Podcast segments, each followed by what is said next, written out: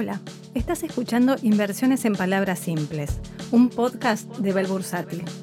Mi nombre es Emilce Córdoba, soy especialista en ética de mercados y directora de Bell. Y te voy a contar cuál es la inversión de esta semana. Pero veamos dónde estamos parados. Y para eso hoy me acompaña Santiago Lul. Él está inscrito en Comisión Nacional de Valores como agente productor. Hola Santi. ¿Cómo estás, Emi? Muy bien, me gustaría que me ayudes a clarificar un poco dónde estamos parados en el contexto nacional. Me gustaría hablar de la sequía, del escenario político actual, el dólar. Hoy sí. Y después de todo eso, pensar en dónde podemos invertir. Tengamos en cuenta estas cosas para ver dónde podemos invertir.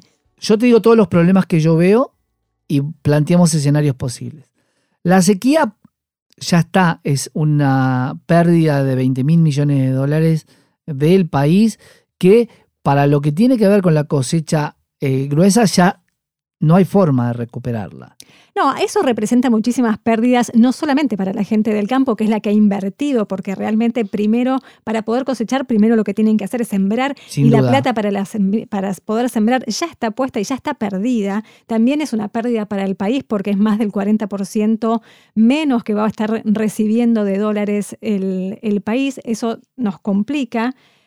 También me parece de bueno que eh, podemos pensar que ya esto, hay un cambio de clima, un escenario realmente que ya viene muy distinto, que ya viene con más agua. Eh, pero bueno, nos quedan por delante meses donde los dólares no van a entrar. Hay una... Es como no llegar a, a, limpiar la pileta y viene el verano. Eso es lo que nos está pasando hoy. Estamos como a contramano porque necesitamos dólares. El campo tiene poco para liquidar, no le quedó tanto para liquidar. Y la verdad que cuando, en cuanto a la política del dólar agro 3, que es algo, eh, un invento para poder generar dólares, el problema es la inestabilidad de las cosas que se pactan. Porque cuando yo te digo, tráeme los dólares porque te voy a pagar 300, algo que vale 390, no es lo mismo traerme los dólares porque hoy ya vale 490. Entonces, ¿quién liquidaría a un precio tan bajo? Entre que no queda mucha soja, maíz, trigo, entre que no queda mucho para liquidar. No queda mucho, no hay voluntad. Y no hay voluntad, bueno, no hay y voluntad no conviene. exactamente. Entonces, el problema me parece que es que vamos a tener complicado los próximos meses. Vamos al próximo escenario posible, Fondo Monetario Internacional, que adelante los tres pagos que tienen, que son alrededor de 10 mil millones de dólares. ¿Podría hacerlo? El Fondo Monetario no te los va a adelantar. A lo sumo lo que dirá es, mira, te vence una cuota hoy, no me la pagues.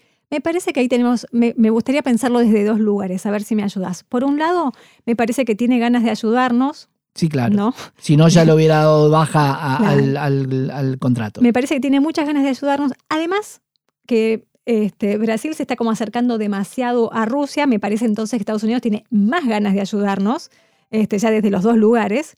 Em, y por el otro lado, me gustaría pensarlo, em, a ver si en el escenario político, ¿no? Pensemos en el Fondo Monetario y Estados Unidos, si nos puede ayudar en este escenario político donde estamos a tres meses de las PASO, donde tenemos que empezar a pensar en una transición, porque en este año se van a suceder un montón de situaciones que no van a ser quizás las esperadas. Entonces me parece que el Fondo Monetario lo puede pensar y Estados Unidos lo puede pensar desde dos lugares. Por un lado, la conveniencia desde querer ayudar a Argentina y desde querer ayudar más a Argentina porque Brasil se está yendo para el otro lado y desde el escenario político, que si eh, libera los fondos ahora y los adelanta, en realidad, ¿qué queda para el próximo gobierno? Eso no hay duda y de hecho Estados Unidos quiere saber a quién le va a prestar.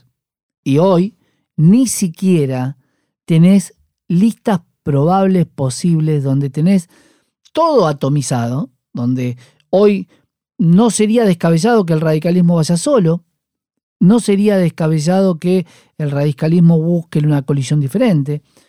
No sería descabellado que Massa se desprenda del kirchnerismo.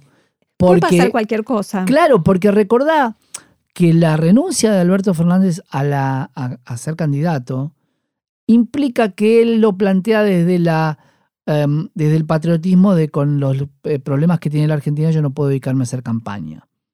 Ahora, eso se traslada a Sergio Massa y por vez número quichicientas, Sergio Massa pierde la posibilidad de ser presidente. Sí, yo creo que al día de hoy, em, pensaba hace un rato sobre eso, al día de hoy me parece que la única persona que sabemos que va a ser candidato es Milei, pero fíjate que ni siquiera sabemos quién va a ser su vice.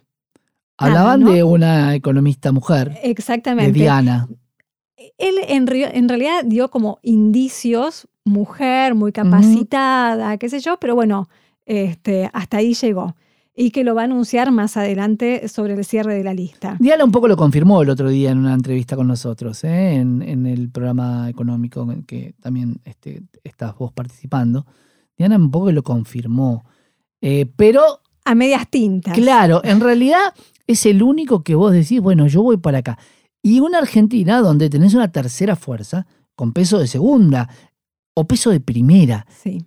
Entonces vos tenés para el inversor hoy tiene que trazar una hoja de ruta. La primer parada se llama agosto, porque en agosto vas a tener las pasos. Si las pasos te determinan, como pasó en la, en la anterior elección, 2019, claro. una, un voto cantado ya, el mercado se va a comportar de una manera. Si tenemos, la otra es octubre. Pero ¿qué pasa con la gobernabilidad entre este voto cantado de, si es que ocurre, ¿no? Entre agosto y octubre. Yo creo, Te diría entre agosto y diciembre. Sí, porque tenemos balotaje de noviembre, si llegara a haber. Yo creo que mm, de alguna manera no solamente el mercado, sino la gente no le tiene compasión a este gobierno de ninguna manera. La imagen del gobierno es muy negativa y por ende no va a hacer nada para tratar de ayudar. El tema es cómo se hace esta transición. Algunos hablan de adelantar las elecciones para tener una mayor certidumbre. Otros hablan de, bueno, por lo menos decime quiénes son los candidatos, como para también tener certidumbre. Y recordad que lo que nosotros estamos planteando en la Argentina es tener certezas, no rumores, no certezas de que yo tengo un negocio, lo pongo y sé que por los próximos 10 años las condiciones no me van a cambiar siempre estamos envueltos en especulaciones, en rumores, nos faltan datos, ¿viste? Nos falta información sobre la cual nosotros podamos tomar decisiones. Entonces las decisiones siempre son más especulaciones. Sin duda. Bueno, a ver, siendo a los a lo que tiene que ver con las carteras, cómo yo vería una cartera eh, para pasar las elecciones, digamos, me parece que está descontado por parte del mercado que el oficialismo no tiene chance y que habría algún cambio de dirección. ¿sí? Si yo lo tuviera que poner en estadísticas, mucha más gente cree esto y por eso está el mercado subiendo. No sacaría los pies del mercado argentino, no sacaría los pies de las acciones, porque cuando lo medimos en dólares, volvemos a tener activos muy bajos. Tuvimos un Merval de 1.500, 1.600 dólares. Estamos hablando de un Merval de 700. A ver si podemos ordenar. Eh, me gustaría poder ordenar, ¿no? En, en Para eso estamos, vos sabés que yo soy en eso un poco más desordenado. Me gustaría poner eh, opciones de inversión para el cortísimo plazo, opciones de inversión para el mediano plazo y opciones para el largo plazo. ¿Por qué lo divido así, digamos? ¿no? Digo, pues bueno, si yo necesito una liquidez en el cortísimo plazo, bueno, ¿qué opciones podemos dar? A mí particularmente, letras y lecer me gustan porque me parecen que en el cortísimo plazo, siempre pensando en la, letra que venza en el mismo mes en el que estoy invirtiendo, no me iría más de eso. No te vas más a eso. Es como una especie de plazo que vos te pones de hasta acá. Mayo, mayo. Yo iría por... Porque los fantasmas se agitan y cuando hay fantasmas hay algo de verdad. Yo iría con bonos que ajusten por dólar link. Si va a haber una devaluación, es posible tener eh, esos bonos que ajusten al precio oficial. Porque además, si no va a haber una devaluación, sí va a haber una corrección en el tipo de cambio oficial. ¿Para qué? Para que la brecha respecto al blue y a los financieros no sea tan grande. Ah, yo veo lo mismo en, eh, que vos en el sentido eh, de mm, Puede ser un dólar futuro, puede ser eh, unos dólar linked, pero yo lo veo más a mediano plazo. Yo dificulto que el gobierno actual pueda hacer algún tipo de este ajuste y me iría más a un marzo 24. Vos veis una evaluación en el gobierno que En viene. el- exactamente, salvo que haya una muy Yo linda... Creo que no, que la transición y el tiempo no te va a dar para tanto.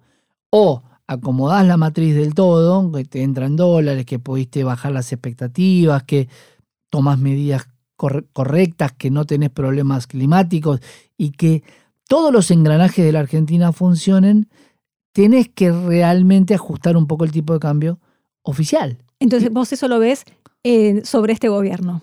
Eh, yo creo que lo va a ir, no lo va a reconocer, no te va a decir vas a tener un dólar oficial de 400 pesos, pero sí, a medida que el blue vaya aumentando, seguramente la brecha la van a tener que mantener, por ende va a tener que subir el dólar oficial. Cuando hablamos de que el dólar oficial suba, obviamente que impacta en todo el resto de la economía, porque tiene que ver con los insumos que vos compras afuera. Y eso debería impactar también en las tasas. Exactamente. Bueno, la tasa de plazo fijo, la tasa de política monetaria, ¿va a quedar en 81? Muchos dicen que no.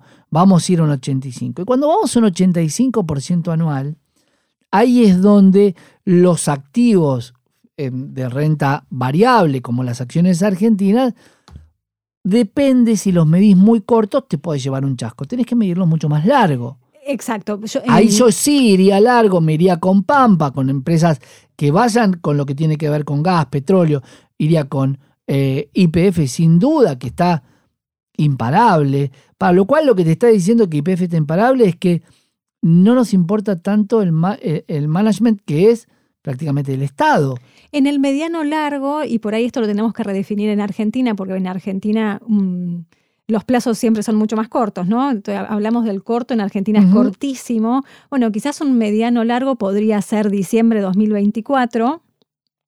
Eh, yo ahí te banco, acciones para diciembre de 2024, sí me gusta mucho. También una opción un poquito más arriesgada o bastante más ¿Qué te arriesgada con una partecita de la cartera me gustaría algún bono como un AL30 o GD30, donde hoy las tires están altísimas y la verdad es que los precios están sumamente bajos. Si hubiera desde acá hasta diciembre del 2024 alguna baja importante, la verdad es que los precios están tan bajos.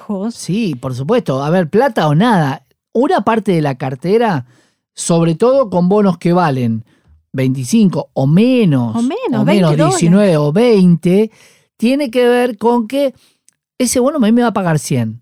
Supongamos que no te puede pagar 100, que te va a pagar 50, de todas maneras estarías ganando. Y la posibilidad de comprarlo a un precio tan bajo es lo que te da ese, esa posibilidad, ¿no? E incluso pensemos que se pueden canjear, que pueden entrar a un canje. El valor de lo que está hoy estos papeles es más bajo que el valor más bajo histórico de un canje. Sin duda. Y el otro, el otro gran rubro que viene abriendo camino porque me parece que es, te diría la única opción, y no me, no, me, no me voy a retractar de esto, la única opción de gente que tiene dólares blancos es comprar ONs, obligaciones negociables, que pagan en dólares, que se pagan los intereses en dólares y que además te garantiza que tenés una empresa detrás y no un Estado. Para lo cual, cuando muchas veces nosotros decimos, ¿con qué nos va? ¿Cuál es la garantía que tengo? ¿Cuál es el colateral que tengo con un bono G30? Y te diría que nada, porque al Estado no le vas a hacer un juicio. Pero a una compañía que te deja de pagar una ON es una obligación negociable, es un derecho que tiene, que vos tenés como, como acreedor, y posiblemente, aunque sea en un juicio, pero lo vas a cobrar. Entonces me parece que hoy el invertir dólares a una tasa que tampoco es tanta, porque es similar o un poco más alta que lo que sería la inflación de Estados Unidos anual, me parece que es una opción. Y ojalá... Conservadora y súper Sí. útil en este momento. Y de sabes que sería no solamente sustentable, sino sana para el país. Si yo, si yo tuviera el poder de convicción, el poder de, de convocar a que la gente que tiene dólares guardados, blancos, porque hay mucha gente que los tiene blancos declarados, pero en una caja de seguridad, Sí. los pudiera volcar a la economía, a IPF le entraría dinero que no se lo tendría que pedir a una multinacional.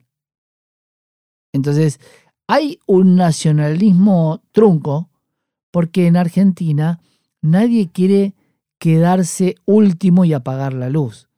Ante la duda, yo mis dólares justamente quedan oscuros y guardados sin reactivar ninguna economía. Resguardado, sí, también perdiendo valor, ¿no? Porque también hay inflación en dólares. Sí, la pérdida de valor. La ONT podría mantener un poco el valor real del dólar, porque ese 7%, 10% que te da un ON va a equiparar un poco la inflación que tiene Estados Unidos.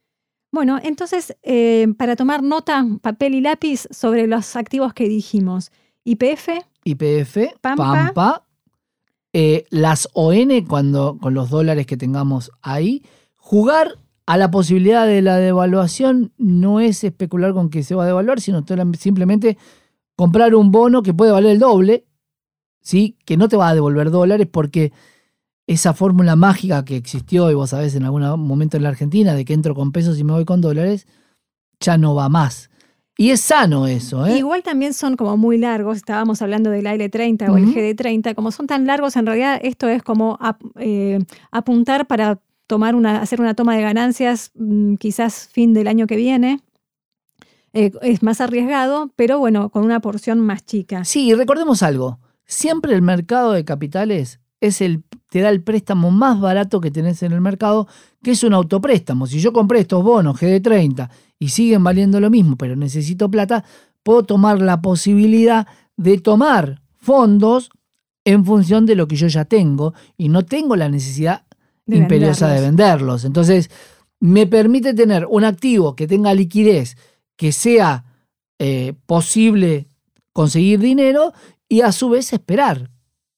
Que esa es la caución bursátil. E, exactamente. Bueno, te agradezco muchísimo, Santi. Placer, y como Estás siempre. inscripto en Comisión Nacional de Valores como agente productor. Como agente productor, eh, asesor financiero, este, trabajamos juntos hace mucho tiempo, sobre todo no tanto en lo financiero, sino más en lo que tiene que ver con difundir estas actividades, que es lo que que es nuestra pasión. La educación financiera. Ni más ni menos. Una educación financiera, un pueblo sano, hablamos de salud, y ser sano también tiene que ver con la educación financiera. Gracias. Placer. Esto es todo por hoy. Mi nombre es Emilce Córdoba, soy especialista en ética de mercados y directora de Bell Bursátil. Seguinos en Spotify para recibir la mejor data financiera. Nos reencontramos la semana que viene. Éxitos y buenas inversiones.